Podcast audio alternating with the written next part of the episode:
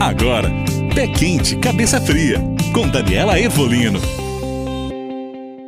Olá, esse é o Pé Quente, Cabeça Fria e eu sou a psicóloga Daniela Ervolino. Seja muito bem-vinda a esse podcast. O tema de hoje é a deusa Perséfone, a deusa mais charmosa do Olimpo. Quem é ela? Perséfone é o arquétipo da filha, pertencente ao grupo das deusas vulneráveis que tem os relacionamentos como ponto central de suas vidas. O relacionamento que é o foco da vida de Perséfone é o relacionamento com a mãe. Ela é a deusa que traz o nosso lado infantil e dependente. É o arquétipo da menina que deseja ser cuidada, ainda que já seja adulta. Sabe qual a história de Perséfone? Essa é uma das histórias mais importantes da mitologia grega. Saber a história do mito clareia muito a nossa percepção da nossa própria história e identificação com a deusa. Eu vou contar para você. Perséfone, ainda menina, se chamava Coré, filha de Deméter, a deusa da colheita e da nutrição, com Zeus como pai, o deus de todos os deuses. Perséfone não tinha preocupações na vida e gostava de se distrair colhendo flores com as amigas, enquanto a mãe estava por perto, cuidando de tudo. Em um dia ensolarado, ela se encantou por uma flor de narciso e se afastou um pouquinho das amigas para pegar a florzinha. Nesse momento, o chão se abriu e dele surgiu Hades, o senhor do submundo, com sua carruagem e seus cavalos, raptou Perséfone e por mais que ela gritasse, ele a carregou amarrada para dentro da terra, para o seu reino. Ninguém ouviu os gritos de Perséfone. Lá embaixo, ela foi violentada por Hades, que a tornou a sua esposa e rainha do submundo. Quando a mãe de Perséfone, Deméter, notou a falta dela, iniciou uma busca desesperada por toda a terra, mas ninguém sabia da menina. Deprimida e sem notícias da filha, Deméter deixou de nutrir os campos e toda a colheita da terra secou. A terra quase morreu de fome.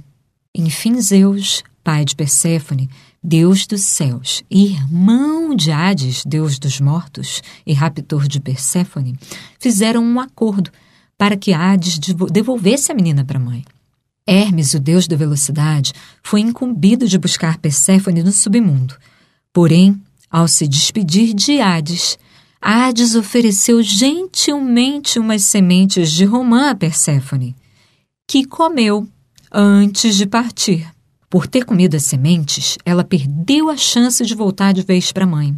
Quando a mãe perguntou a ela se ela tinha comido algo do mundo dos mortos, ela não assume sua responsabilidade faz um escândalo, mentindo que Hades a forçou a comer as sementes. A gente sabe que é mentira, né? O Hades ofereceu gentilmente as sementes para Perséfone.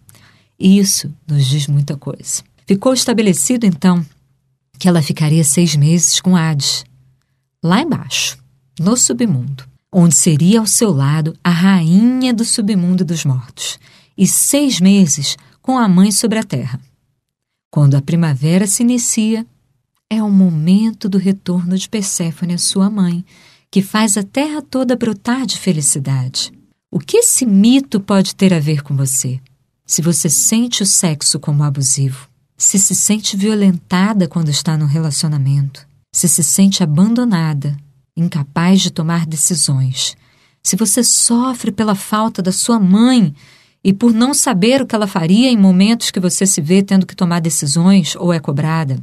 Se você sofre com uma mãe castradora e controladora. Se você às vezes tem vontade de voltar a ser criança para não ter que lidar com as pressões da vida adulta. Se você já sentiu que a paz foi tomada violentamente de você.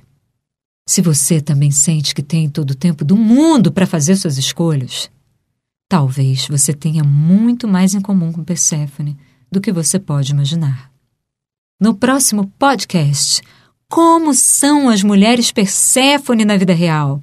O que elas pensam, sentem, como elas se vestem, se comportam, como são os relacionamentos amorosos delas, quem são os homens que elas se atraem, se sentem atraídas, ou mulheres.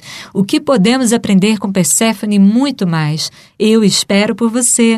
Beijos do Olimpo e até lá. Você ouviu Pé Quente, Cabeça Fria